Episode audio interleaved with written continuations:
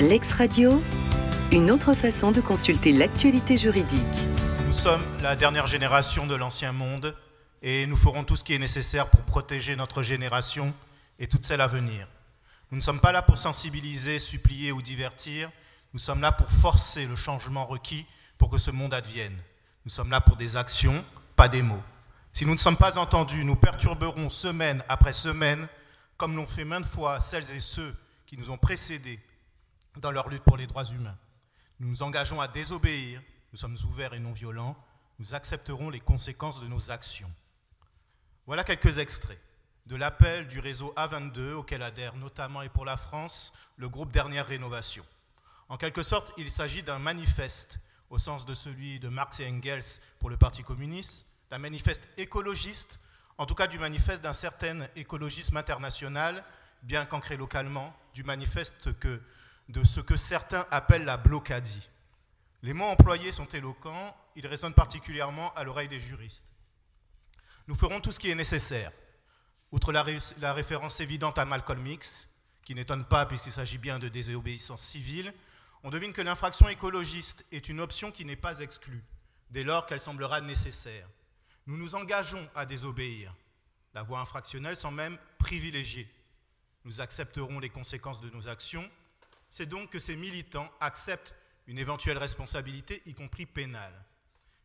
Et pourtant, il est question ici de justification, de légitime défense, d'état de nécessité.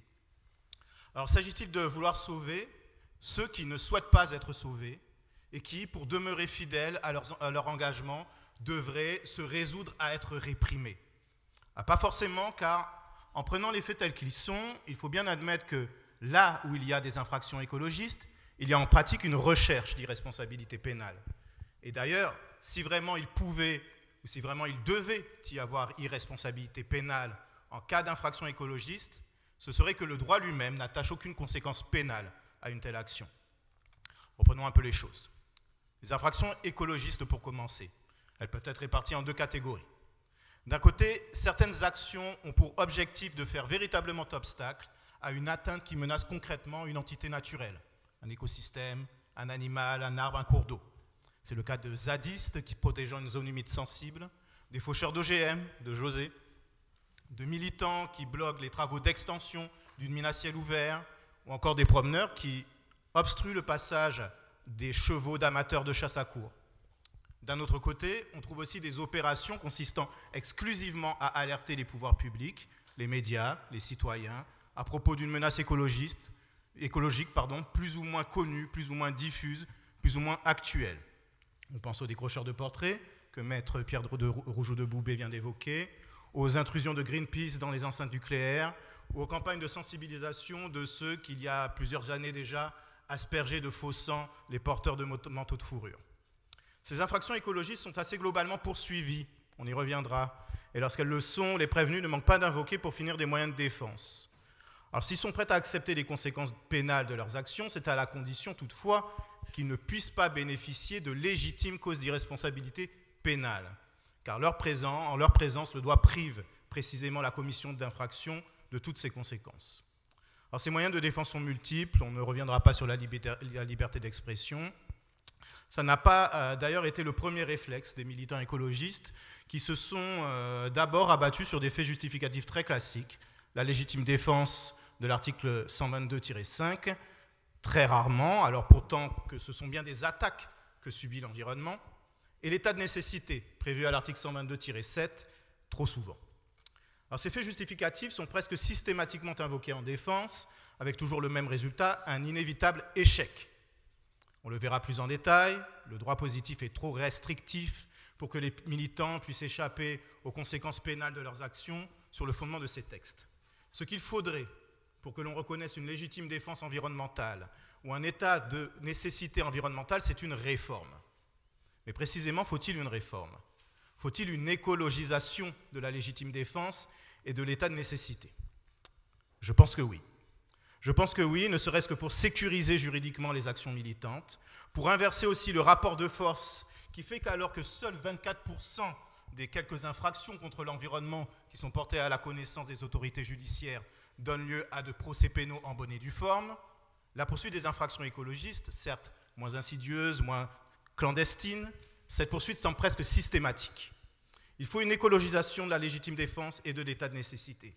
En premier lieu, j'en défendrai le principe. En second lieu, j'en proposerai les modalités. En premier, lieu, donc, le principe. Pourquoi défendre l'écologisation de la légitime défense et de l'état de nécessité? Pour deux raisons simples, répondant à deux, répondant à deux exigences classiques en droit. D'une part, cela serait juste, d'autre part, cela serait utile. L'écologisation de la légitime défense et de l'état de nécessité m'apparaît conforme d'une part à une exigence de justice, de légitimité. On mettra les choses en perspective avec un certain nombre d'exigences du droit pénal, la nécessité d'abord, la proportionnalité ensuite, la légalité enfin.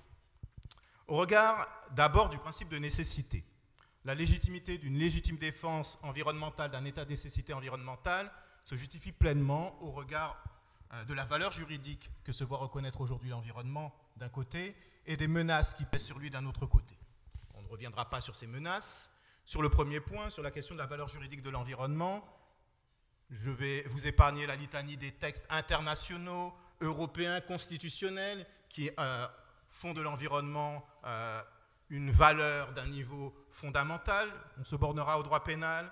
À l'échelle globale, on a un nombre impressionnant de conventions internationales en matière pénale depuis longtemps maintenant. Deux exemples, la Convention Marpol de 1973 sur la pollution maritime, la Convention CITES de 1973 également sur le trafic d'espèces protégées. À l'échelle régionale, on trouve également la directive du 19 novembre 2008 relative à la protection de l'environnement par le droit pénal qui est en cours de révision actuellement.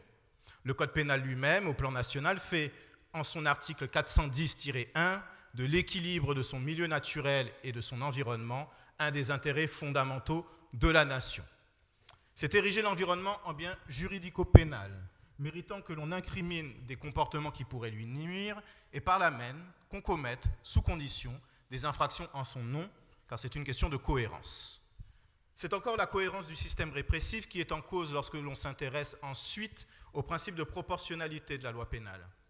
On admet déjà aujourd'hui, on y reviendra, que des infractions puissent être commises pour sauvegarder les personnes et les biens. Il semblerait logique, proportionné, qu'il puisse en être de même pour l'environnement. S'agissant des biens, autrement dit la propriété, pour commencer, on peut sans doute concéder euh, aujourd'hui que, en dépit de l'équivalence de valeur juridique de la propriété et de l'environnement, l'environnement est, peut-être d'une importance supérieure à la propriété privée. De quoi sommes-nous propriétaires en effet? De quoi sont faits nos biens, si ce n'est d'entités naturelles, à l'état brut ou transformé Pour le dire clairement, sans l'environnement, sans les éléments qui composent l'environnement, pas de biens, pas de propriété. La seconde est forcément ordonnée à la première. Qui peut le plus, peut le moins, le système répressif qui autorise la légitime défense de la propriété privée peut, doit autoriser celle de l'environnement. Quant aux personnes, pour finir, je pourrais tenir le même raisonnement. Sans biosphère, équilibré, sans climat suffisamment modéré, sans ressources naturelles en quantité suffisante, pas d'être humain. Mais euh, je ne tiendrai pas le même raisonnement simplement car je reste attaché à l'idée que les personnes sont des fins en soi et, et ne peuvent pas être subordonnées à d'autres valeurs.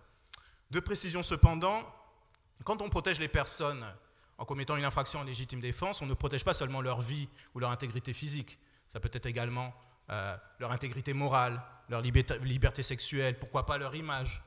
Alors protéger la vie, ne pas subordonner la vie au respect de l'environnement, on peut s'entendre, mais on pourrait sacrifier l'image des personnes, leur intégrité morale à l'environnement. Et secondement, pour ne vexer personne, il suffirait de dire que l'environnement vaut au moins autant que la personne humaine. Enfin, une telle évolution serait légitime au regard du principe de l'égalité, tout simplement parce qu'il ne viole pas le principe de l'égalité. Le terme environnement lui-même est polysémique, il renvoie à des représentations et des réalités variées. Il est peut-être un peu trop englobant, mais le plus souvent, ce sont plutôt à d'autres notions plus précises que se réfèrent les textes. Les eaux, l'air, l'atmosphère, le sol, le sous-sol, les bois et forêts, la faune, la flore. Tout cela ne heurte aucunement les exigences de précision et de clarté de la loi pénale. La justice commande donc l'écologisation de la légitime défense et de l'état de nécessité. D'autre part, une telle écologisation me semble également utile, voire apparaît comme une nécessité au regard de l'insuffisance du droit positif. La légitime défense et l'état de nécessité, tels qu'ils existent, sont envisagés de manière trop stricte pour être invocables par les militants écologistes. Tout d'abord, ces faits justificatifs supposent que l'infraction réponde à un danger actuel. Cela conduit euh, la jurisprudence à exclure la justification d'infractions écologistes commises pour éviter la réalisation d'un risque incertain, soit quant au moment de sa survenance.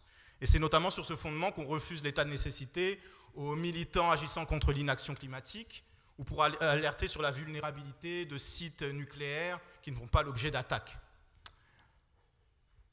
On exclut également euh, la justification d'infraction euh, en ce qu'elle réponde à un danger incertain quant à son principe même, quant au principe même de son existence, ce qui signifie un rejet du principe de précaution hors du droit pénal au détriment des faucheurs d'OGM. Ensuite, l'état de nécessité et la légitime défense ne peuvent être invoqués au profit de ceux qui entendent sauver une personne ou un bien, concrètement euh, menacé. Et non, ça ne peut pas être invoqué, comme l'a très tôt remarqué euh, le professeur Jacques-Henri Robert, non pour sauvegarder l'environnement. On plaiderait donc en vain en affirmant que les conséquences du réchauffement climatique se font d'ores et déjà sentir, que la composition de l'atmosphère est d'ores et déjà modifiée, qu'il existe déjà des préjudices écologiques. On ne peut en droit positif commettre une infraction pour sauver le climat, mais seulement pour sauver une personne ou un bien qui serait actuellement mis en danger par le changement climatique. Il n'existe qu'une possibilité, admettre ces faits justificatifs au profit de celui qui aurait agi pour sauver une entité naturelle appropriée, car il s'agirait alors d'un bien, comme un animal domestique ou une parcelle de terrain. Mais alors il y a une autre limite, on ne saurait alors défendre ce bien contre son propriétaire. Celui qui bat son chien ou qui défriche la totalité de sa propre parcelle ne peut subir une infraction commise en état de légitime défense ou en état de nécessité. Ensuite encore, l'infraction n'est commise en état de nécessité ou de légitime défense qu'autant qu'elle a été nécessaire. C'est-à-dire qu'elle a consisté dans le seul moyen d'éviter effectivement la réalisation du danger qui l'a motivé. L'infraction seul moyen, c'est ce qui avait euh, déjà conduit la chambre criminelle à ne pas justifier le, le fauchage d'OGM. C'est également ce que la Cour de cassation vient de juger dans un arrêt du 29 mars 2023, que quelqu'un dans la salle a porté à ma connaissance, à propos de militants ayant enduit de peinture des bidons de glyphosate dans un magasin de jardinage. Accès, les militants avaient accès à de nombreux moyens d'action politiques, militants, institutionnels qui existent dans tout État démocratique. L'infraction moyen utile, c'est précisément ce que n'est pas le décrochage d'un portrait présidentiel. Ça ne permet pas d'arrêter le changement climatique. Enfin, la loi pour la légitime défense et la jurisprudence pour l'état de nécessité ne justifie les infractions commises que contre des attaques ou des dangers injustes. Cela interdit la justification d'infractions écologistes commises pour empêcher l'exercice d'activités peut-être dangereuses pour l'environnement, mais néanmoins autorisées par l'administration. On ne saurait faucher les plans transgéniques de celui qui détient l'agrément d'exploiter des OGM. On ne saurait commettre des dégradations pour empêcher l'extension d'une mine dont l'exploitation a été autorisée. On le voit, l'écologisation de la légitime défense et de l'état de nécessité, juste et utile, peut être défendue en son principe même. Il convient donc, dans un second temps, en second lieu, d'envisager les modalités d'une telle écologisation. Comment la mettre en œuvre? Pour la mettre en œuvre, il faut une extension, une évolution du droit positif, une extension des articles 122-5 et 122-7. Plus précisément, cela suppose de les étendre dans la mesure du possible, parce que s'il y a en effet, d'une part, des extensions possibles de ces faits justificatifs, il faut bien reconnaître qu'il demeure, d'autre part, des extensions impossibles, autrement dit des limites. L'optimisme, d'une part. Les extensions possibles de la légitime défense et de l'état de nécessité. Elles touchent, selon moi, à trois éléments. C'est le cas d'abord de l'objet sauvegardé par l'infraction. Les choses sont assez simples. Comme je l'ai dit, le problème actuel tient au fait qu'on ne peut sauvegarder euh, qu'une personne ou un bien. Le principe de l'égalité ne s'oppose pas à l'introduction euh, d'entités naturelles dans le droit pénal. Il suffit d'intégrer aux articles 122-5 et 7 une référence à l'air, à l'eau, à l'atmosphère, à la faune, à la flore. C'est aussi simple que ça. S'agissant ensuite du caractère actuel du péril pesant sur l'environnement, une extension est possible aussi, tant par la voie de l'interprétation des textes actuels que par leur modification. La difficulté actuelle tient, à mon avis, à ce que la jurisprudence concentre dans le qualificatif actuel deux mots au sens différent. Premièrement, le mot français actuel, dont le sens commun est contemporain, qui existe, qui se passe au moment où l'on parle. Et secondement, le même mot français, mais dans une acception philosophique qui rejoint le terme anglais actual, signifiant effectif, réalisé, véritable. Alors que le premier justifie que l'on écarte du champ de la justification les infractions commises avec trop d'anticipation, le second conduit à exclure également celles des faits qui, potentiellement présents, ne sont incertains que parce que manque un consensus scientifique quant à leur existence. Et les deux situations sont très différentes. Lorsqu'en 1633, l'Inquisition force Galilée à renier euh, sa théorie suivant laquelle la Terre tourne, cette réalité n'est précisément qu'une opinion qui ne fait pas encore consensus. Elle n'est pas certaine, on ne sait pas si la Terre tourne effectivement. Et pourtant, elle tourne au moment où Galilée s'exprime. C'est la même chose avec les OGM ou la fracturation hydraulique. Si vraiment ils sont dangereux, ils sont dangereux maintenant. Ils ne le deviendront pas au moment où il y aura peut-être un consensus scientifique. Savoir si l'on doit admettre ou non que l'on puisse, dans ces cas, commettre une infraction en état de légitime défense ou en état de nécessité, ça pose simplement la question de savoir s'il est possible de faire pénétrer à ce point le principe de précaution dans le droit pénal. Et je pense qu'on le peut. Je pense qu'on le peut, mais évidemment aux conditions strictes du principe de précaution. Autrement dit, à condition pour commencer qu'en dépit de l'absence de consensus scientifique, il existe une minorité de scientifiques sérieux qui soutiennent la thèse de l'existence du danger. Pour finir, à condition qu'il existe un risque de dommages graves et irréversibles pour l'environnement. Ainsi cantonné, une telle évolution me paraît à la fois nécessaire et raisonnable du double point de vue de la gravité des dommages environnementaux et des libertés individuelles. C'est aussi par la voie de l'interprétation, enfin, que l'on peut faire évoluer l'appréciation du caractère nécessaire de l'infraction. Car exiger qu'elle constitue le seul moyen euh, d'éviter le danger est une lecture rigide et restrictive des articles 122-5 et 7, une lecture que l'on n'a pas toujours eue. Les vieux traités sont nombreux à considérer qu'il suffit que l'infraction constitue le ou l'un des meilleurs moyens de mettre un terme à l'attaque ou au péril. Et c'est sur, ce fondement qu'on enseigne classiquement que face à une attaque, une victime peut se défendre, y compris si elle aurait pu s'échapper. On ne va pas rétorquer à celui qui se fait agresser qu'il n'aurait pas dû commettre des violences parce qu'il aurait très bien pu aller se cacher ou s'enfuir. Donc ça n'est pas nécessairement le seul moyen. Il faut cependant, euh, d'autre part, faire, preuve de réalisme en reconnaissant que certaines extensions de la légitime défense et de l'état de nécessité sont impossibles. Les difficultés euh, sont variables, l'impossibilité étant tantôt relative, tantôt absolue. L'impossibilité, dans un premier temps, n'est que relative pour ce qui est du caractère injuste de la menace pesant sur l'environnement. Pour faire simple, aujourd'hui déjà, les atteintes illicites à l'environnement sont d'ores et déjà suffisamment nombreuses pour que les militants écologistes aient tout le loisir de commettre des infractions satisfaisant les exigences de la loi et de la jurisprudence en matière de légitime défense et d'état de nécessité. Empêcher l'exploitation d'un élevage n'ayant pas obtenu d'autorisation administrative. Bloquer un transport de déchets radioactifs si le transporteur n'est pas porteur du document requis par le Code de l'environnement, empêcher des chasseurs landais de chasser l'ortolan ou de chasser à la glu, faire cesser le fonctionnement de mégabaciles jugés illégal, tout cela est possible dès lors bien entendu que les restes des conditions de la justification sont réunis. L'impossibilité dans un second temps est en revanche absolue si l'on s'intéresse au caractère utile de l'infraction commise. Précisément lorsque l'infraction a pour seul but de lancer l'alerte il ne peut jamais y avoir état de nécessité ou légitime défense environnementale. Jamais une infraction ne pourra empêcher le réchauffement climatique ou l'attaque terroriste, simplement crainte d'une centrale nucléaire. Dans ce cas, ne reste que la liberté d'expression et encore, comme l'a dit Maître Roujoux de Boubé. En conclusion, étendre l'article 122-5 et 122-7 à l'environnement sous l'une quelconque de ses formes et introduire dans ces textes le principe de précaution Voici les dernières rénovations que pourrait subir le Code pénal. Il reste aux opposants maintenant à dire ce qui empêcherait une telle évolution dans un système juridique qui, oblige, qui autorise à frapper celui qui essaye de nous voler notre simple téléphone portable. Je vous remercie de votre attention. L'ex-radio, une autre façon de consulter l'actualité juridique.